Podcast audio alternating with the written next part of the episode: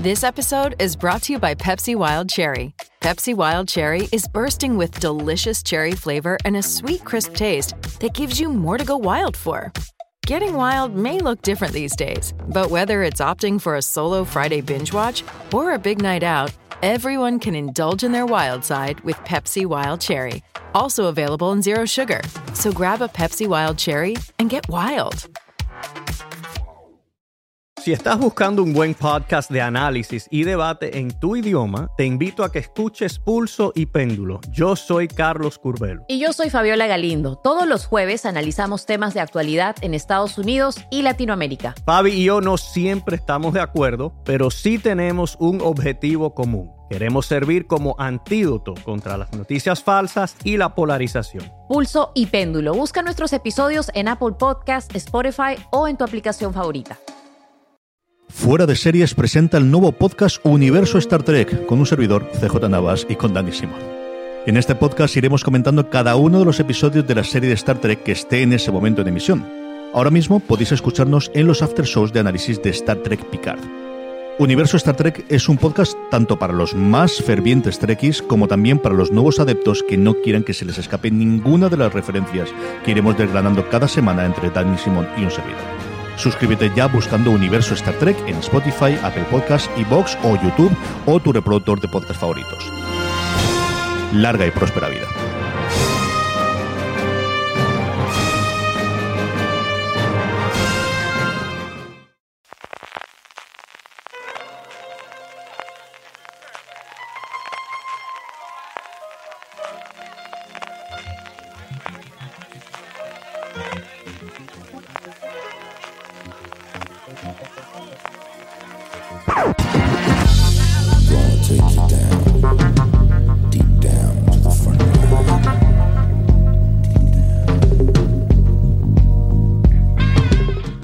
Bienvenidos a Gran Angular, el programa de fuera de series donde analizamos cada semana un tema de la industria televisiva en profundidad. Hoy echaremos un vistazo a la Roverso, ese universo de series de superhéroes basadas en cómics de DC que el productor Greg Berlanti, junto con todos sus colaboradores, ha construido en la CW americana. De todas las que hay, la que empezó todo, de Arrow, que ya ha emitido su último capítulo tanto en Estados Unidos como en Safa y España, y de todo este pequeño universo que ya hay por lo que llega por venir, vamos a hablar entre este que os habla CJ Navas y Francis Arrabal. Francis, ¿cómo estamos? Aquí con ganitas de hablar de estas series que empezaba eh, todo con Arrow por aquel 2012 y madre mía, cómo ha evolucionado el mundo de los superhéroes en la televisión. Y evidentemente, hablando de Roberto en fuera de series, teníamos que contar con Marina Sus, que es nuestra experta residente en la serie de la CW y especialmente la Roberto. Marina, ¿cómo estamos? Muy buenas, ¿qué tal? Pues con muchas ganas de hablar de todo esto. Vamos a hacer un repaso de todas las series, evidentemente las que van a venir, lo que ha supuesto el Arrowverso eh, para el funcionamiento de las series de superhéroes en general. Pero sí que yo creo que podemos hacer un repaso inicial, Marina, a esa eh, em, parte, esa W de la CW, que fue esa pequeña cadena pequeñita, esa WB que durante un tiempo funcionó en Estados Unidos, que ya tuvo algún intento de llevar los grandes eh, superhéroes de la DC, o al menos algunos de los héroes de la DC, a la televisión. Y yo recuerdo con mucho cariño especialmente Pájaros de Presa, pero sobre todo la gran serie que funcionó, que fue Smallville. Sí, es que yo creo que esto fue un poco a raíz de, de la película de Batman de Tim Burton, en, esa fue en 1989 pero ahí en los 90 como que DC eh, decidió intentar pues llevar varios de esos superhéroes a, la tele. Ahí está ese de Flash que se vio en CBS y como tenían eh, esa estaba ahí WB, hubo ese intento de, de trasladar inicialmente el mundo de Batman, que parece que es como lo que ha tenido como mayor tirón dentro de DC para hacer series de televisión. Lo intentaron con Birds of Prey, que también es uno de los grandes fracasos de, este universo. De hecho, lo que se rumorea es que el fracaso de Birds of Prey eh, llevó a que nunca se, nunca se llevara a la tele los cómics de Gotham Central, que son estos cómics maravillosos que te cuentan cómo es el día a día de, de la policía de Gotham con la sombra de Batman siempre sobrevolando por ahí. Pero es verdad que hasta que llegó Smallville, que te contaba la juventud de Clark Kent, que aún no era Superman, hasta que llegó Smallville no habían encontrado eh, la fórmula del éxito. Y la fórmula del éxito fue hacer realmente una serie juvenil, pero con un chico que está empezando a, utilizar sus superpoderes. Y es que al final pensamos, Francis, por el éxito del, universo cinematográfico de Marvel de los últimos 10 años, que los superhéroes donde han llegado es al, cine, pero al final realmente donde nacen desde el Superman de los 50, primero animado y posteriormente en series, pasando por esas cosas de Hulk y sobre todo eh, por ese Batman de los 70, eh, que todos tenemos las imágenes y todos hemos visto los memes como mínimo de ellas, donde durante muchísimo tiempo fue el caldo de cultivo de esos personajes de menores, de esas historias menores, era la televisión. Sí, lo que pasa es que luego llegó el Batman de Barton, el Batman de Nolan, ha llegado al universo cinematográfico de, Marvel y ha copado todo el protagonismo de los superhéroes para la gran pantalla. Pero como tú decías, tenemos ahí el famosísimo Batman de Adam West, ese gran Batman popular que fue. que estuvo en televisión, que tuvo su primera incursión en, televisión, que ha habido múltiples eh, series de superhéroes a lo largo de la historia. No empezó todo con el Arrowverso, sí que este más corriente moderna del salto de la viñeta a, la pantalla se produce a partir del, del arroverso, pero sí, hemos tenido ejemplos durante muchas décadas. Y Smallville que hablabais, eh, gran serie de mi adolescencia, eh, de los años 2000, eh, Smallville, yo creo que serie que mm, se convirtió también, bueno, que fue un pequeñito fenómeno, los fenómenos al menos que había en aquellos en aquella época, ¿no? En aquellos 2000, al final sí que fue una serie muy popular y que fue muy vista y que realmente eso te estaba contando todo el origen de Superman que duró un montón de temporadas, eh, desde luego, en esa W incipiente. Y todo esto por no hablar de la serie de animación, que al final, bueno, pues precisamente se estrenaba el fin de semana pasado el Harley Quinn, que es un personaje que nace de la serie animada de Batman, que es una de las más conocidas que hay y, que a los fans del personaje como tal es una de las sombras cubres que hay.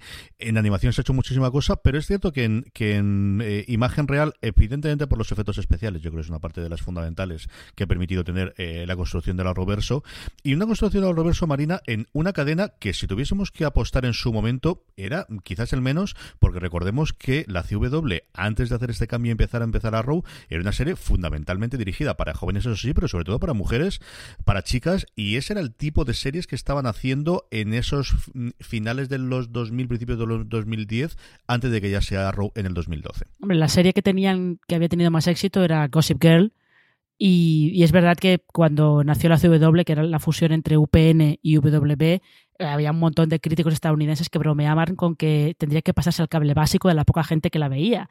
Y no es que ahora la vea mucha más gente, pero, pero han encontrado su nicho, pues sobre todo eso, gracias. Eh, yo creo que eh, no solamente es Arrow, pero como está hablando de Arrow, pues es la serie que nos interesa. Yo creo que la CW encontró ahí la manera de atraer a otro público con Crónicas Vampíricas, por ejemplo, que, les permitió eh, que Gossip Girl no fuera la única serie que, tenía éxito en esos finales de los 2000 y luego principios de los 2010.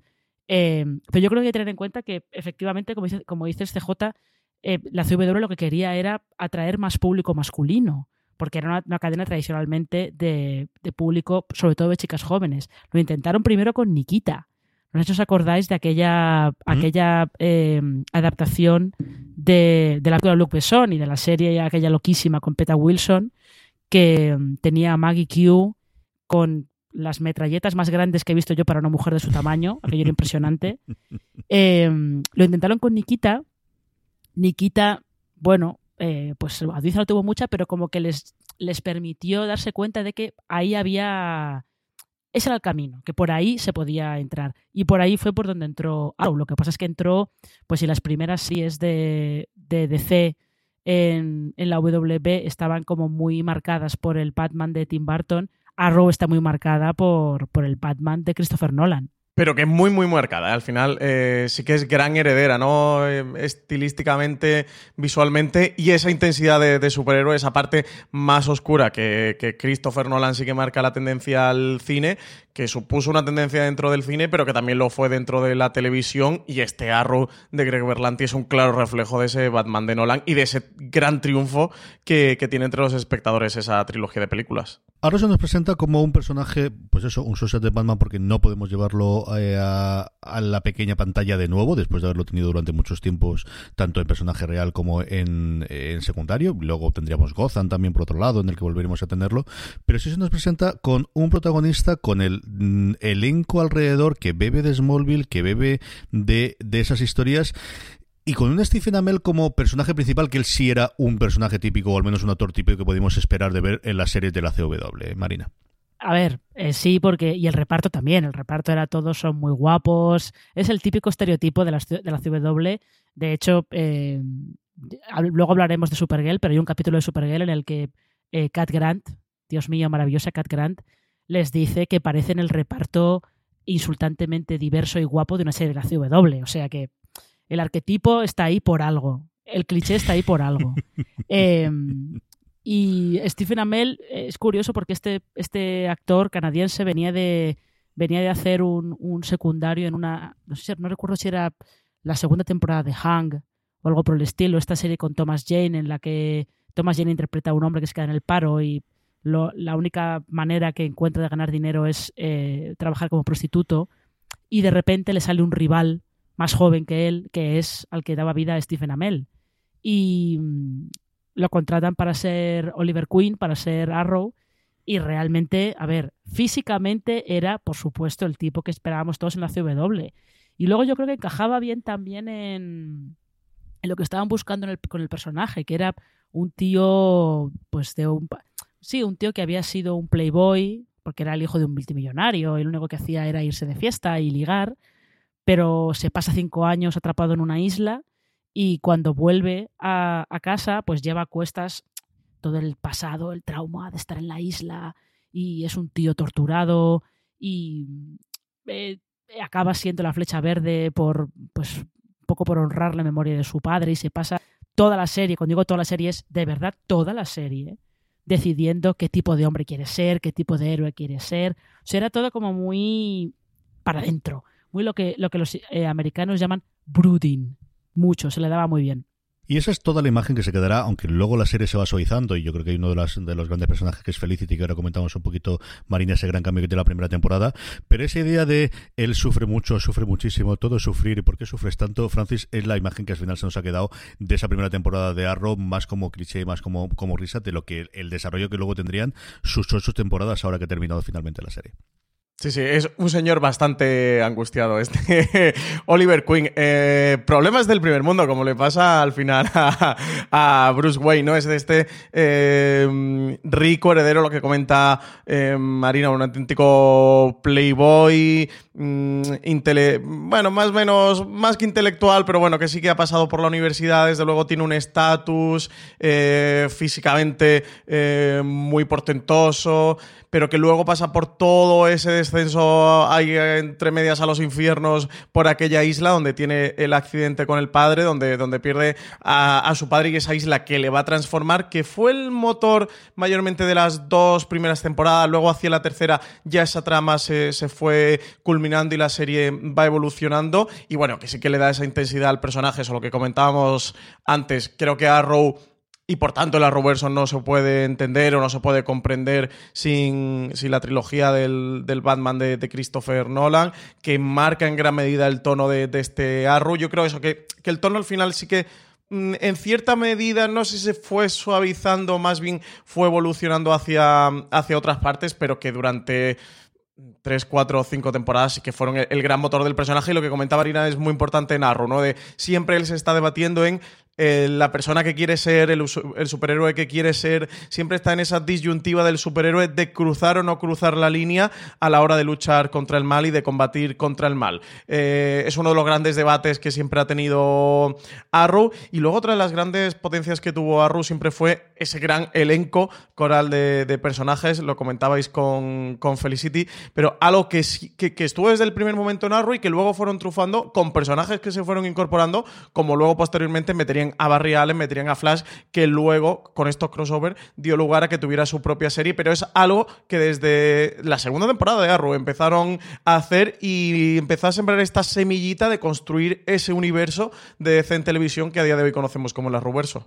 Yo creo que ese es uno de los grandes aciertos que tiene la serie y que posteriormente heredarían todo el resto de las series de la Roverso, que es una vez que eh, no tiene ningún problema de desviarse del plan inicial. Arrow nos plantea en su primera temporada unos personajes muy claros en BP vuelve a tener grandes noticias para todos los conductores. Cuando vayas a repostar tendrás un ahorro de hasta 40 céntimos por litro en Península y Baleares y 35 céntimos por litro en Islas Canarias, incluyendo la bonificación del gobierno.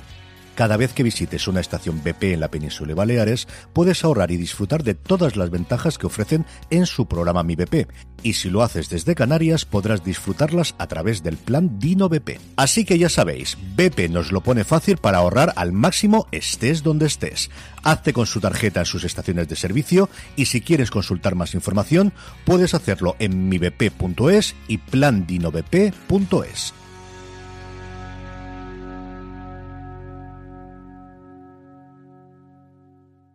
Si estás buscando un buen podcast de análisis y debate en tu idioma, te invito a que escuches Pulso y Péndulo. Yo soy Carlos Curbelo. Y yo soy Fabiola Galindo. Todos los jueves analizamos temas de actualidad en Estados Unidos y Latinoamérica. Fabi y yo no siempre estamos de acuerdo, pero sí tenemos un objetivo común. Queremos servir como antídoto contra las noticias falsas y la polarización. Pulso y Péndulo. Busca nuestros episodios en Apple Podcast, Spotify o en tu aplicación favorita en el que el, eh, sobre todo la parte del romance, la parte de con quién quiere estar eh, Oliver Queen está muy marcado, hasta que mm, los espectadores evidentemente los productores ven la química que tienen con Felicity y a partir de ahí hacen un desarrollo durante las siguientes siete temporadas de esos dos personajes en conjunto, Marina, que yo creo que es algo para alabarles, ¿no? Desde al final, el gran acierto o la gran posibilidad que tiene televisión, que es que te permite corregir el rumbo cuando ves cosas tan claras como la clínica que tenían en pantalla estas dos personas. Sí, sí, porque el plan original de Arrow era pues seguir el plan del cómic, que era que, Oliver Queen terminara con, con Lance, que al principio de la serie no es el canario negro, pero luego eh, con el paso de las temporadas acaba siendo el canario negro. Pero es que la química que tenían Stephen Amell y Emily Beth Rickards era mucho mejor, porque tenían Stephen Amell y Katie Cassidy tenían poca realmente. Eh, pero claro es que Oliver y Felicity desarrollan enseguida una dinámica, sobre todo una dinámica tan divertida, que eso le daba un toque de ligereza a la serie que le venía muy bien. De Felicity eh, aparece ya, si no recuerdo mal, en la primera temporada, pero es un personaje que tenía que haber aparecido en un solo capítulo. Y al parecer, eh, Stephen Amell hizo las escenas con ella y tal, y cuando terminaron, le debió decir a los productores de, oye, eh, aquí hay algo. Pensáoslo, pero creo que aquí hay algo. Y fíjate si hay algo. fíjate si había algo ahí. Francis, tú comentabas eh, la entrada de Flash. Flash nace como serie independiente en el 2014, pero sí que el, inicio es algo que veremos habitualmente eh, después en todas las series, que tampoco es algo nuevo, evidentemente, de la Roverso, que spin-offs, o mejor dicho, pilotos encubiertos eh, de, backdoor, como le llaman los americanos, de hechos a partir de un episodio y presentar un personaje en un episodio de la serie a partir de poder desarrollar, se iba haciendo desde los años 50. Es algo que se haría recurrentemente y es algo que inauguramos con el personaje de Flash, que como comentaba antes Marina, uh, tuvimos una primera serie de ellas en los años 80, con los efectos que había, que esta homenajearía convirtiendo al actor que interpretó a Flash en los años 80 en el padre del protagonista. Y nuevamente yo creo que, y es algo que tenemos en general en casi todas las series, por no decir en todas de la Roverso, yo creo un acierto grandísimo de casting para un personaje y cómico, sobre todo para la gente que lee los cómics de la DC. Sí, sí, sí, eso lo introducen a lo largo de, la segunda temporada, eh, donde realmente le dan origen al personaje de, Flash, a ese Barry Allen que, sufre ese accidente, que, le va a dar esa habilidad, ese superpoder de ser tan veloz. Y, y a partir de aquí, pues eso, nace esta serie que realmente tenemos segunda serie eh, y el Arrowverso empieza a construirse dos años después de, haberse estrenado Arrow. Arrow se estrena en 2012, Flash se estrena en 2014 y realmente es rápido el, plan mm, que, que, siguen y, y, cómo evolucionan. Luego comentaremos en la tercera serie que también llegó dos años más tarde de Flash y, es que en cuatro años de haber estrenado Arrow ya tenían montado ese universo propio con, con sus tres series y que lo consiguen a través de Arrow, de ir introduciendo personajes, de meter esos back Pilot que comentabas y luego de tener mucho personaje secundario, un gran elenco alrededor en estas historias. También recordemos que, mm, que Arru, como serie de, de procedimental o medio procedimental de, lo, de la década 2010 se iba a, a, 23 episodios por temporada. No es como ahora que tenemos 10 episodios normalmente si, si nos vienen de alguna plataforma, sino que aquí en esta mm, en, en CW sí, sí que han continuado, de hecho, haciendo los, las temporadas de 20 episodios normalmente. Y claro, a lo largo de esas temporadas tan larga, de 23 episodios, daba lugar a poder meter muchos personajes, meter villanos y dar lugar a muchas tramas y eso también esa semilla o ese componente que siempre ha tenido Arrow y las series de la Arrowverso, de procedimental, de ese caso de la semana, de ese villano, incluso a veces sí que han estirado de tener un villano a lo largo de todo un arco de, temporada, incluso dos temporadas. Tenemos por ahí a Deathstroke, que fue uno de los, o el gran villano de las primeras temporadas de, de Arrow, pero luego ir sí teniendo pequeñitos villanos o pequeños personajes que van entrando y que van, y que van saliendo de la serie de Arrow,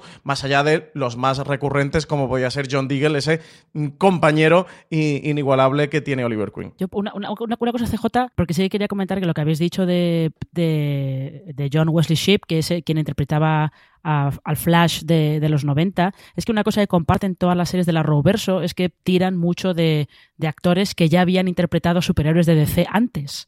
Eso lo vamos a ir viendo según hablemos de todas, pero especialmente a partir de The Flash eh, introducen a un montón de personajes por ejemplo, metieron a Mark Hamill, que había estado en, la The Flash de, los 90 mm. haciendo de Trickster, lo recuperan. Eh, siempre están recuperando actores que habían aparecido en series de DC o en películas de DC de hace bastante tiempo y generalmente hacen personajes distintos, pero son como todo las Arrowverse son series muy conscientes de todo lo que lo que ha venido detrás de ellas no solo de los cómics, sino de todo lo que ha venido detrás de ellas eh, en, la, en la tele principalmente. Sí, y hacen muy bien esos homenajes. Yo recuerdo a Terry Hatcher cuando la ficharon para hacer el personaje suyo en Supergirl, que al final, bueno, pues eh, ella realmente su papel importante antes de hacer Mujeres Desesperadas fue hacer Lois en Lois el Clark, que no está dentro de, las series que hemos comentado, pero también tuvo su público. Yo recuerdo aquí en España funcionan muy bien cuando se emitía en televisión española. Al lo que decía Francis de los episodios, todas han tenido 23, con una salvedad Black Lightning se ha emitido en 13 y 16 episodios, que es quizás un poquito la hermana extraña y un poquito olvidada eh, que podemos comentar ahora, y Legends of Tomorrow. Yo no sé si por los efectos especiales o exactamente por qué, el máximo de episodios que ha tenido por temporada son 18, todas las demás han ido a 22-23, con la salvedad de esta última temporada de Arrow, que ya sabemos que ha sido 10 episodios cuando ha terminado. Yo sí quiero hablar un poquito nuevamente, eh, Marina, de, de, Flash y del elenco que tiene y de, y de Gastling. Yo creo que lo comentamos cuando sacaron las películas, ahora con esos cambios que ha tenido en eh, DC a la hora de, de llevar sus personajes a la pantalla grande y de repente tuvimos un nuevo intérprete para hacer de Barry Allen o para hacer de Flash, todos se van a la, cabeza, la mano a la cabeza de cómo es posible si tienes a gran casting que es el mejor que puede hacerlo, cómo vas a encontrar a otro. Yo creo que el chiquito no lo hizo tan mal de todo, pero al final eh, estoy viendo una foto ahora con los protagonistas principales de la serie de la Roverso y yo eh, de verdad que el departamento de casting de la, de, la CW hay que darles un premio. Es espectacular lo que han conseguido esta gente eh, serie tras serie. Es que eligen muy bien a los actores.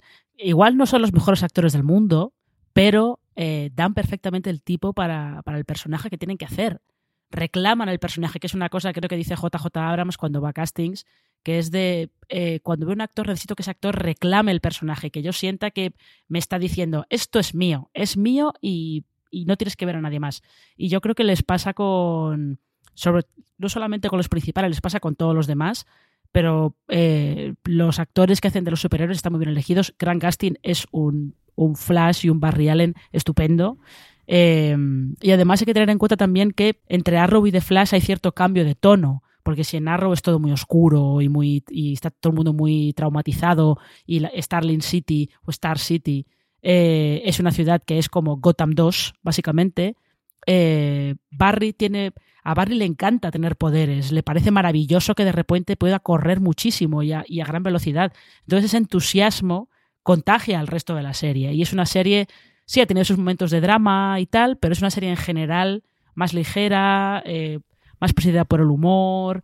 Y ahí también se empiezan a ver los guiños meta y las referencias que luego se acaban haciendo bola, que acaban dando a la locura maravillosa que es Legends of Tomorrow. Pero creo que hay que también tener en cuenta eso, que cada serie lleva su propio, su propio tono. Y si Arrow era al principio una serie oscura de, justicieros, básicamente, o sea, no ni siquiera era, superhéroes porque Oliver Queen no tiene poderes, es un justiciero. Eh, en The Flash estamos más en una especie de comedia con un poquito de drama familiar. Es drama familiar con ciertos toques de comedia. Y luego eso, Supergirl, por lo menos en la primera temporada, lo que tenemos es una eh, comedia de oficina.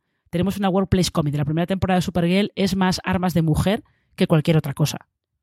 Luego iría cambiando, pero sí que podemos hablar de esa primera temporada, Francis, de, de Supergirl, que formando parte del, del Arrowverso es cierto que intentaron darle salto a la, a la cadena madre, de alguna forma a la, a la primera división, o haciendo el símil con la primera y con la dos de televisión española aquí, a la, a la CBS, que al final es la que tiene la audiencia masiva, no funcionó extraordinariamente bien y yo creo que le vino muy bien el llegar a la segunda temporada a la CW. Una serie, mm, yo creo también divertida, que la segunda temporada cambia con respecto a la primera en cuanto a ese funcionamiento de, de comedia de, de oficina, pero sí que el gran cambio, la gran aportación que tiene es ser la primera protagonizada por una mujer que además es la más poderosa de todo el universo como Supergirl.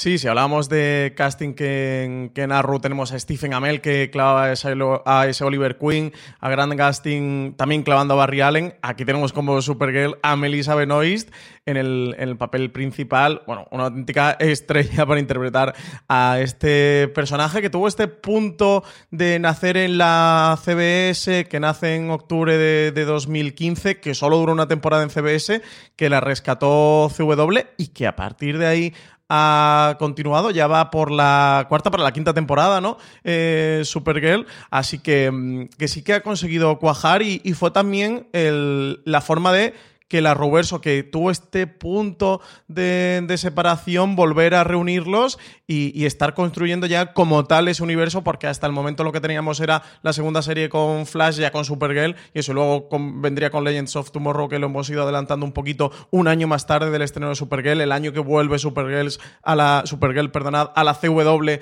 eh, estrenan también Legends of Tomorrow, y en 2016 de repente ya se encuentran con cuatro series, con Greg Berlanti manejando todo esto en ese panel de Deposit, que, tiene que ser inconcebible para la mente humana para poder llevar todas las líneas temporales y todas las tramas y para empezar esta serie de, crossovers que, van a ser marca de la casa del, la Arrowverso y donde, bueno, con Flash meten Flashpoint, que es un punto importantísimo en la historia de, los cómics en general, de DC y del personaje de Flash en particular. Y lo que decía también Marina en cuanto a Supergirl, de cómo van evolucionando el tono y cómo cada serie, teniendo al final un personaje protagonista de los cómics de, DC, sigue consiguiendo dotar a la serie de una identidad propia, conviviendo todas en un propio universo, conviviendo todas en este Arrowverso. Si Arrow es esa serie con un personaje, lo que decía Marina, al final un justiciero muy atormentado por, por su pasado y por intentar salvar una ciudad que es insalvable, que es evidentemente ese Gotham o ese eco de Gotham de lo que hemos comentado antes del Batman de Nolan. Y Flash es una serie que evidentemente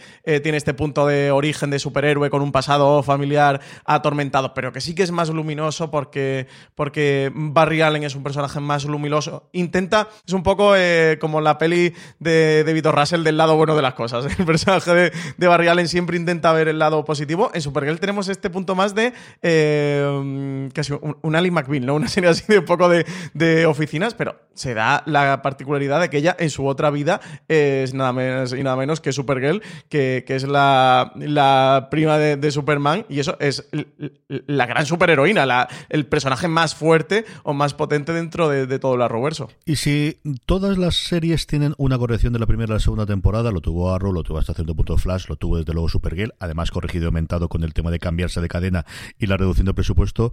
Marina, la serie que yo creo que mejor ejemplifica cómo la televisión te permite conocer eh, los puntos fuertes y los puntos débiles y hacer un cambio de la primera a segunda temporada que hace que una serie que, mira, a mí me costó horrores acabar la primera temporada, pero que a partir de la segunda me parece que es la que más en forma está desde este 2016 que se estrenó es Leyendas del Mañana, o como aquí decidimos llamarlo de final, Legends of Tomorrow. Ya, es que tú fíjate, incluso en Supergirl, que es verdad que ha ido, ha ido evolucionando y se ha vuelto una serie mucho más comiquera, porque también los villanos de Supergirl son todos alienígenas. Una serie más comiquera, eh, esto no lo hemos comentado, pero eh, sobre todo en, en Supergirl y en, otra que vamos a ver después, eh, es curioso porque a partir de la segunda temporada empieza a hacer mucho comentario social empieza a haber muchas metáforas sociales, especialmente sobre el clima que se empieza a forjar en Estados Unidos a partir de la victoria de Trump. Eh, ese clima de xenofobia, de misoginia. Eh, y Supergirl lo que hace es meter tramas y meter villanos que directamente intentan expulsar a todos los aliens de la Tierra. Eh, con lo cual es una serie que también se ha metido en jardines políticos bastante a menudo.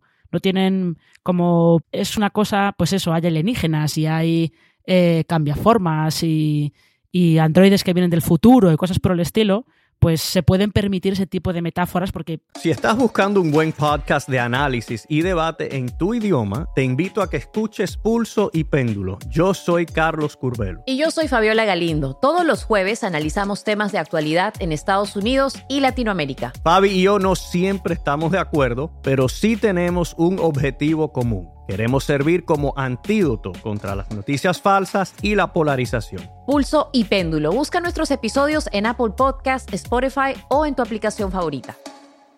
Here's to the great American settlers, the millions of you who settled for unsatisfying jobs because they pay the bills. Of course, there is something else you could do if you got something to say. Start a podcast with Spreaker from iHeart and unleash your creative freedom. Maybe even earn enough money to one day tell your old boss, hey, I'm no settler, I'm an explorer. Spreaker.com. S P R E A K E R. Hustle on over today. Pasan mejor que si tuvieras a alguien diciéndotelo directamente. Pero sí, Legends of Tomorrow es verdad que es como. Es el mejor ejemplo de eso, de. El, al final, una serie es un ente que está vivo y tú puedes reaccionar a las cosas que te han funcionado y a las cosas que no. Y la primera temporada de Legends of Tomorrow es, es muy dura, ¿eh? Porque aquella, aquella idea que tuvieron de repescar personajes de Arrow y de Flash que habían tenido mucho éxito, pero que sus arcos habían terminado en esas dos series, los repescan, montan un, como una especie de Suicide Squad de, de la Arrowverso y los lanzan a luchar contra el villano más aburrido que han podido tener todas estas series, que es Vandal Savage. Y hacía muy dura, ¿eh? se hacía muy dura, pero yo creo que ellos también se dieron cuenta que esa primera temporada intentaban, sí, te, intentaban que hubiera un poco de, unos toquecitos de humor, pero era demasiado seria, eh, no iba a ninguna parte. Y cuando en la segunda temporada creo que hubo también un cambio de showrunners, la segunda temporada lo que decidieron fue, mira, en realidad esta panda son todos una panda de torpes, nadie los quiere y por eso han acabado todos juntos. Y eh, teniendo en cuenta que los recluta es un viajero en el tiempo, que me parece maravilloso que lo interprete Arthur Darville, que fue eh, acompañante del undécimo doctor. Eh, como el que los recluta es ese, pues vamos a hacer que ellos se dediquen a, resolver lo que llaman eh, aberraciones temporales. Cosas, datos en la historia, eventos en la historia que de repente han cambiado, ellos tienen que ir solucionarlo.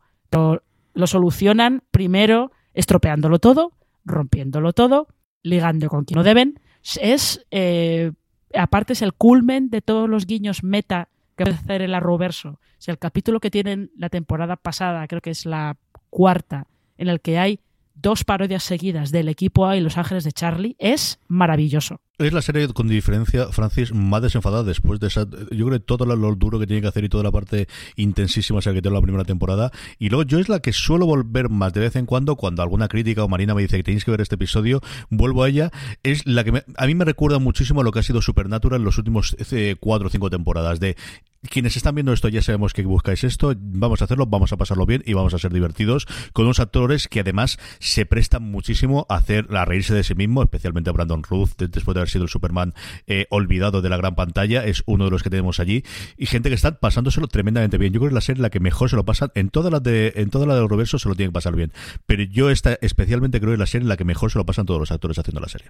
Sí. Yo, esta para mí en el universo del, del Arrowverso es eh, Aguántame la copa. Es la serie, espérate, cógeme la copa. Porque es de. Todo eso es lo que comentaba Marina, esos eh, personajes más o menos secundarios, mm, villanos en su mayoría, que, que han salido por Arrow, que han salido por The Flash, bueno, que, que tenían por aquí y construyen como esta serie, que al principio sonaba como una amalgama un tanto extraña, este grupo improbable de retazos de las otras dos series. Yo tengo que confesar que en el vi hasta el tercer episodio en su momento y me bajé porque lo que comentaba Marina al final durante la primera temporada enfocaron una serie que se dieron cuenta que no funcionaba y decidieron evolucionarla hacia otra cosa que parece que sí ha funcionado bien, que la gente habla bien. Yo normalmente, igual que tú, suelo escuchar a María que me dice, oye, este episodio tal, pero luego nunca he vuelto a ver nada más de Legends of Tomorrow, nunca me he vuelto a, reenganchar eh, a la serie con esos tres primeros episodios.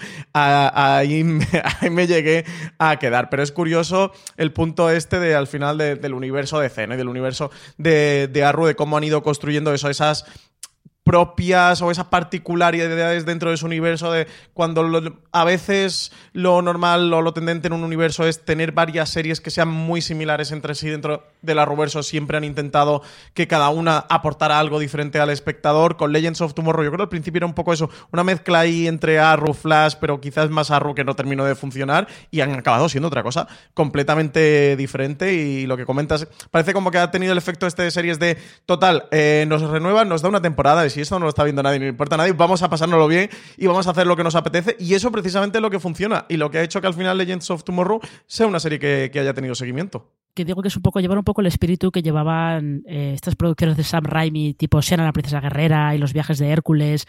Se toman en serio lo justo, lo justo.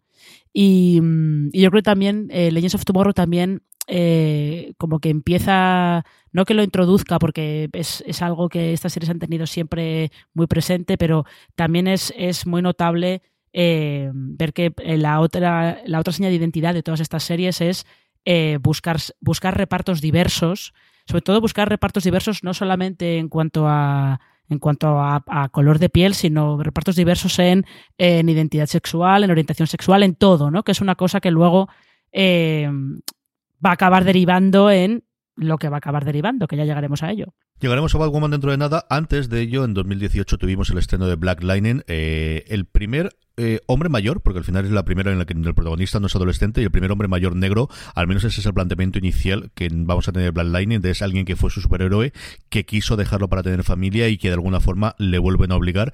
Yo creo que es la serie de la que quizás menos se habla de todas las que hay en el Arrowverso, y está renovada por una cuarta temporada cuando termine para, para el de cara al año que viene también, Marina. Ya, eh, yo creo que es de las que menos se habla. En Estados Unidos se habla un poco más, sobre todo porque eh, al estar protagonizada por un superhéroe negro, pues acaba tocando ciertos temas que en Estados Unidos pues tienen eh, son muy sensibles y tienen bastante tirón. en su momento se llegó a comparar mucho lo que hacía Black Lightning con lo que hacía Luke Cage, que también era un superhéroe negro, pero en este caso de, Marvel en Netflix. Aquí yo creo que a Black Lightning lo que le pasa es que eh, en España la tiene Netflix, pero eh, la distribución ha sido un poco accidentada.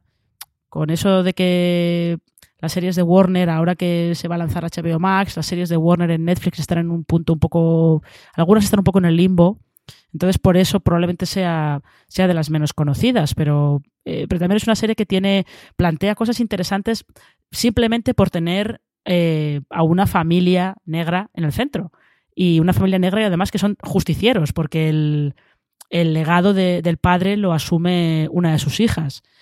Ahí se acaban, simplemente por eso se acaban, se acaban creando situaciones y, temas que les permiten a ellos también hacer pues cierto comentario social y como digo en Estados Unidos sí que se habla de ella de vez en cuando pues depende de depende del capítulo que hagan. Eh, hay que tener en cuenta que Arrow tuvo también un episodio, no recuerdo si fue en la quinta temporada, en el que era un episodio que giraba enteramente en torno al, al, control de la posesión de armas. O sea que son series que tímidas en ese aspecto nunca han sido demasiado. Desde luego que no. Eh, Francis, eso que comentaba Marina es una cosa eh, muy de, de, la, emisión en España y es que al final son series que se han repartido entre distintas cadenas y distintas plataformas que en muchas de las ocasiones ha servido de bandera, de enganche de la serie con esta emisión principal de esas plataformas, pero que luego, por ejemplo, en, momentos cuando llegan al crossover, que luego hablaremos, siempre ha sido complicadísimo, o más complicado desde luego que en Estados Unidos, seguir eh, el funcionamiento diario de las, de las series. Algunas se estrenan, es cierto que no es lo de hace cuatro o cinco años que se estaban mucho tiempo después, pero sí que como mínimo dos o tres semanas después por el rodaje sí que se suelen estrenar aquí en España. Sí, desde luego. Eh, de todas estas series que estamos hablando aquí, que en Estados Unidos, bueno, se han podido todas ver en CW, quitando el caso que hemos comentado de Supergirl con la primera temporada, pero que luego también se unió a CW, en España ha sido completamente diferente. Casi cada serie ha estado en un canal o en una plataforma han sido series que han sido difíciles de seguir porque mm, mientras que en CW su estreno iba coordinado y luego todo ha ido confluyendo en esos mega crossovers que ha habido, bueno, el último ha sido Crisis en Tierras Infinitas, pero estuvo Elseworlds y otros tantos. Mm, como aquí en España, cada serie la, ha ido teniendo una cadena. Ru la tuvo Calle 13 en su momento y luego la pasó a Sci-Fi, donde se ha estado emitiendo las últimas temporadas.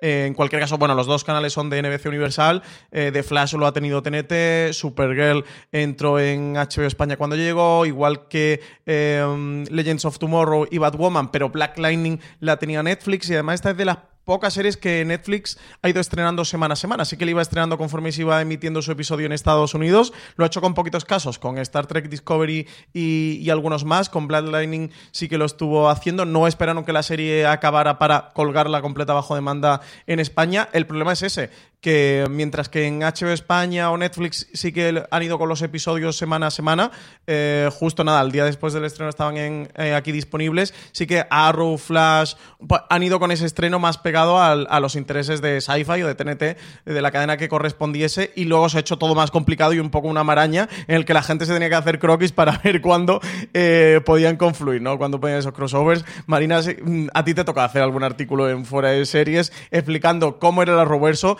salía en cada serie o qué episodio tocaba de cada serie, más o menos cómo se iba a poder ver España, porque eso de repente se, volvía toda una maraña bastante complicada. Sí, es que al final era un poquito todo complicado, porque es que el último, el último crossover tenías eh, el capítulo de Arrow se vio en Sci-Fi una semana más tarde, los de Supergirl y Legends of Tomorrow estaban al día siguiente. Em, pero el de The Flash se vio en TNT un mes más tarde. O sea, al final es todo un poco, es todo un poco complicado. Y el de Batwoman también estaba en HBO España al día siguiente. Día siguiente, un par de días después. Hablemos de Batwoman, es la última serie que nos ha llegado de estreno. Luego hablaremos de las que ya están confirmadas que llegarán durante la próxima temporada. Una Batwoman que nos entra con nuevamente con un casting con el caso de, Ruby Rose. Volvemos quizás a, ese punto oscuro que tenían las series originales en una Gotham pues venida menos eh, por la ausencia de Batman. Eh, y esta es la última que tenemos por ahora en, funcionamiento, Francis. Sí, esta es por ahora la, última que, se ha estrenado, que va a haber más, ahora la comentaremos, porque no va a parar aquí el Arroverso ni mucho menos tiene el punto de, bueno, eh, hablamos antes lo del casting, lo de Ruby Rose con, con Batwoman, también de nuevo no, puede estar eh, más clavado el, casting para el personaje, para esta Katie King, una Katie King que tiene que proteger a, Gotham como Batwoman en una ausencia de, Batman, que tiene que convertirse en ese símbolo de esperanza que, Gotham necesita y, que tiene la particularidad, bueno, pues de diversidad tanto racial como sexual, un poco también lo que comentaba antes Marina, ¿no? De cómo también las series de CW y en este Arrowverso sí que han ido intentando ser plurales y diversas, desde luego con, lo consiguieron con Supergirl al tener a una primera mujer como protagonista, como superheroína, ya que Arrow y The Flash eran dos series masculinas. Con Black Lightning tuvieron el primer superhéroe negro y con Batwoman sí que tienen a, este, a este personaje interpretado por Ruby Rose, en el que ella es, lesbiana. Así que por aquí sí que punto positivo a la Roverso y toda la construcción de Greg Berlanti de cómo sí que han conseguido aprovechar tener también muchas series para cambiar géneros y, y para tener también diversidad delante de la pantalla. Yo esta, la primera vez que la vi, Marina, antes que decías tú de no solo mejor actriz de todo el mundo, yo no sé si Ruby Rose es la mejor actriz del mundo, pero que le quiere a la cámara lo tengo clarísimo. ¿eh? Yo, desde que la vi la primera vez, y, yo no la de New Black la había visto muy poquito porque es una serie que veía trompicones con Lorena Arlao, esta tía es una estrella de, de las series. Sí, no, no, está, es, es, una actriz que tiene carisma y que pego perfectamente para tanto para Batwoman por, como para Kate Kane, porque al final eh, eh, lo que suele pasar con estos actores es que tienen que darte el pego, a veces tienen que darte más el pego de, de su alter ego que, que, del superhéroe. Y ella da el pego, da el pego en los dos. Y yo creo que Batwoman también tiene, en esta primera temporada, tiene una, tiene una buena villana, que es esta Alice, que está muy mal de lo suyo, vamos a dejarlo así.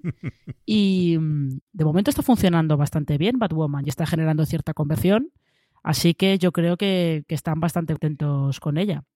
De lo que tenemos ya a lo que llegará, Francis. Lo primero que tenemos, en porque además tendremos series animadas que comentaremos después, de próximo estreno, por un lado Stargirl, del que hemos podido ver ya un pequeño teaser, y yo creo que la que más estamos esperando, al menos por el nombre y por permitirlo, utilizar Superman ya de una forma eh, continua, incluso en el título, aunque ya han venido utilizándolo especialmente en Supergirl al personaje de Superman, Superman y Lois.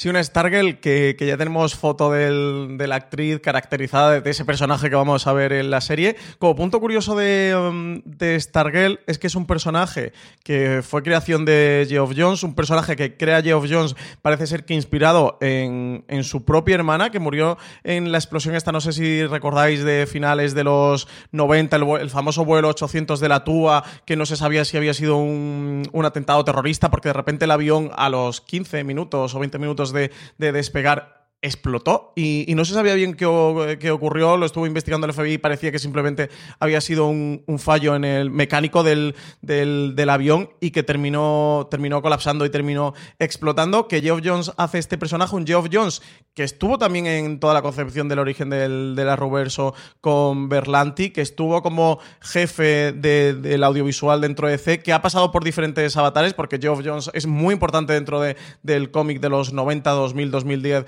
de de, C, pero que con fracasos y alegrías y penurias entre el, cine y la televisión, pero sobre todo penurias en, la televisión, finalmente terminó abandonando, salió de, liderar la, división audiovisual de, de DC. Eh, y, sí que este personaje que está creado por él en el cómic va a dar el salto a, la televisión. El personaje físicamente recuerda mucho, coincidencias o no, al, Capitán América. Si, si lo veis, bueno, es un personaje donde su su, traje es de un azul marino, tiene elementos de decoración rojo, lleva una gran estrella blanca, o sea que, bueno, es, las referencias con Capitán América, aunque esto esté en DC y no en Marvel, son bastante, bastante evidentes. Y luego la otra que tenemos es eh, la serie de Superman y, y Lois, un Superman interpretado por Tyler Hoechlin, que ya lo habíamos visto eh, por, el, por el Arroverso, que va a tener eh, su serie, que lo, vimos por Supergirl también por el crossover de Crisis en Tierras Infinitas. Y aquí parece que el punto más curioso, llamativo de este Superman y Lois es que más allá de, de las tareas superheroicas a las que se van a enfrentar, van a tener también que lidiar y luchar como pareja al estrés de combinar todo esto con la tarea de, ser padres y padres trabajadores en la, en la sociedad actual. Así que veremos a ver qué tal este Superman y Lois. Y sí, vamos a tener una serie de Superman. Ya tenemos la de Batwoman, no hemos tenido la de Batman, pero sí la de Batwoman y ahora vamos a tener una de Superman. ¿Qué esperas de estas dos, Marina? No sé, yo Stargirl espero que acaben haciendo como una especie de mezcla entre, entre Supergirl y Arrow. No, no sé muy bien, porque además ahora con el con Crisis en Tierras Infinitas parece que lo que están intentando es que si antes el centro del Arrowverso eran Oliver Queen y, Barry Allen, ahora lo que quieren es que el centro del Arrowverso sean eh, Cara Sorel y Kate Kane. O sea que yo creo que Stargirl entra un poco, entra un poco en esa, esa evolución que están teniendo eh, a Stargirl ya la vimos en el crossover, en Crisis en Tierras Infinitas. Se la ve, se la ve un poquito al final, me parece. Y hay tráiler. Pero a mí me suena que esta serie era de estas que se creó para DC Universe. Y como ahí no se sabe muy bien qué está pasando, ¿Mm? ha terminado pasándose a la CW. Y por último, Marina, por cerrar, mm, es cierto que aquí en España no se han podido ver tanto, pero eh, CW, que además es una de las pioneras en utilizar Internet para difusión de sus series, eh, todos conocemos el efecto que ha tenido, por ejemplo, en Riverdale, el, poder llevarlas a Netflix durante mucho tiempo, y luego tienen un propio eh, plataforma suya que es CW Sí, donde han estrenado dos series animadas también metidas dentro del universo del Arrowverso. Sí, emitieron Vixen, que eh, tiraban de un personaje que aparece en The Flash y que luego aparece eh, su nieta, me parece, aparece en Legends of Tomorrow. Eh, pues tiraban de, este personaje, de Vixen, tenían su aparición también Arrow y The Flash en la serie. Y luego tuvieron otra que se emitió, mm, no sé si fue a la vez o un poco después del crossover de Crisis en Tierra X, que se llamaba The Atom, eh, con un personaje que aparece en ese crossover y que vive en esa Tierra X dominada por, por esas, esos pseudonazis que lo tienen todo controlado. Y es, ha sido pues un intento de expansión del universo de, Arrow em, a través de series animadas, a través de internet. No me suena que estén preparando más, pero o creo que sí, me parece que había una serie sobre Constantine, pero no recuerdo muy bien si se emitió o no se emitió, ahí no lo tengo muy claro. Pero es como pues otra, otra manera que han tenido de, expandir el universo y de llegar a otros, a otros lados que pues no pueden llegar con las series de acción real.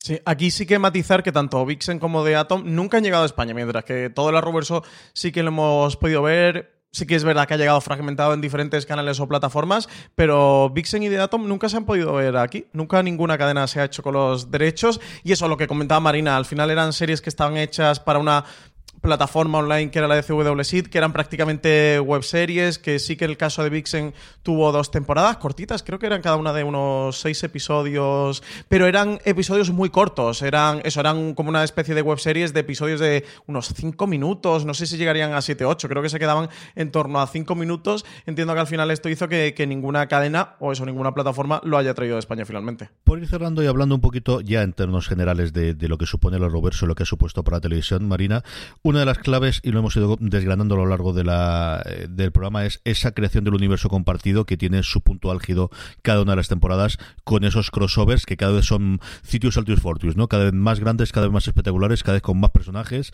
Todas las temporadas parece que se va a caer y que esto no tiene sentido. Y acabando con este crisis en tierras infinitas que de alguna forma ha marcado el devenir de los distintos personajes y ese giro del foco quizás de las, de las series.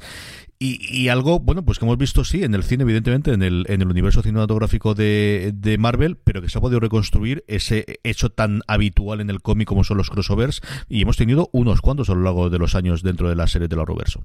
Es que al final nos quedamos siempre con los, los grandes, los que los que se emiten siempre durante una semana en diciembre y, e involucran a todas las series. Eh, pero luego eh, es bastante igual que haya crossovers entre dos de las series, entre Arrow y The Flash, había crossovers constantemente. En parte porque Barry Allen había aparecido en un episodio de The Flash. Pero luego ha habido crossovers también bastante a menudo. Hace mucho que no los hacen, pero bastante a menudo los ha habido entre Supergirl y The Flash. Sobre todo un crossover musical que, bueno, es una fantasía, ese crossover musical. Em, no, pero aprovechan que tienen personajes compatibles, aprovechan que Oliver Queen y Barry Allen tienen, por ejemplo, una relación, tienen una relación de, mentor y, discípulo que funcionaba muy bien. Eh, aprovechaban que Barry Allen y Cara Zorel, la relación que tienen es de amistad, son un par de frikis en realidad, con lo cual, pues eh, encajan y se llevan bastante bien. Y creo que ahora van a aprovechar que entre Cara y Kate Kane hay ahí también como que se va forjando una amistad en la que las dos se complementan, van tirando una de la otra. el optimismo de una tira de, de mm, no tanto la oscuridad, porque luego Kate Kane tiene, es así bastante sarcástica, pero se van, la intensidad de una se complementa con el optimismo de la otra. Y, mm, yo creo que, sobre todo después de Crisis en Tierras Infinitas, porque antes estaban todos repartidos en diferentes mundos, ahora que están todos creo que en una o dos tierras, me imagino que los veremos más a menudo. De hecho, se estaba, se estaba rumoreando con que podía haber un crossover de Supergirl y Batwoman antes de que acabara esa temporada. Eso ya no lo sé. Francis, nos quedan los crossovers, nos queda esa cosa tan eh, tan del cómic, ¿no? Y llevado a la pequeña pantalla, y nos queda también, pues, esa eh, efectos especiales habituales eh, que no teníamos en los 90 y que ahora se han convertido en, en, marca de la casa el poder hacer efectos episodio tras episodio, incluidos 23 episodios por temporada. Sí, sí, sí, sí. Uno de los puntos que, que también ha marcado, que es más característico del, del Arroverso y que ha podido permitir esos grandes crossovers. Creo que si hay algo bueno que tiene la Arrowverse es que dentro de ser series con, ese espíritu al final o esa mecánica de, de, procedimental, sí que han sido muy comiqueros, sí, sí que han mirado mucho al cómic o han tenido mucho reflejo en el cómic de espíritu, no de hechos concretos o de trasladar cómics tal cual, que sí que es algo que vamos a, parece que vamos a ver ahora con Disney Plus y como las series de, de o algunas series de Marvel de las que están haciendo, sí que han cogido claramente un cómic eh, icónico de la historia de Marvel como referencia. Aquí en el Arrowverso, el punto más de referencia a un cómic tal cual lo han aprovechado para los crossovers, pues eso, para ese crisis en Tierras Infinitas o ese crisis en, en Tierra X, y sí que han cogido como un claro referente en el que luego han toqueteado bastante la historia, pero bueno, sí que han utilizado el, nombre como, como, estandarte o para vender ese gran crossover y sí que ha estado inspirado en esos hechos del cómic, pero en cualquier caso eso, las series de, de la Ruverso siempre han mirado mucho el cómic, han sido muy comiqueras y han tenido ese punto espectacular, lo que tú dices, al final de tener efectos especiales, por ejemplo, lo comentaba Marina con Supergirl, con, con el tema de, los extraterrestres, de que al final ella sufre constantemente amenazas eh, de, de y bueno, al final con, todas. Arrow, que fue la primera y por ser ese más justiciero que superhéroe en el que sí que lo descargaban todo mucho más hacia la acción, una acción de, de, pelea, de, de, lucha física, de grandes escenas de acción de cuerpo a cuerpo, pero luego ya con Flash y, al tener a ese hombre con super velocidad, sí que fueron introduciendo los efectos especiales y es algo que ha ido creciendo y soy donde en los crossovers ha tenido su, su punto más álgido, su máximo exponente. Por último, Marina, antes, para alguien que nos haya escuchado, que siempre se ha querido acercar al universo de Arroverso, pero que se ha sentido pues abrumado, o por dónde empiezo, o qué es lo que hago, tú que al final eres la, persona en fuera de series que más sigue viendo las series de forma recurrente, ¿qué le recomendarías a alguien ahora? En, piensa ahora o piensa en, Semana Santa que va a tener un poquito de rato, ¿qué tendría que ver? ¿Por dónde tendría que empezar? Mm, ¿Sería va a Arrow, coge la última y tira para atrás, coge los crossovers? ¿Qué tendría que hacer? Madre mía, es que eso es complicado, ¿eh? Es complicado porque depende de lo completista que seas.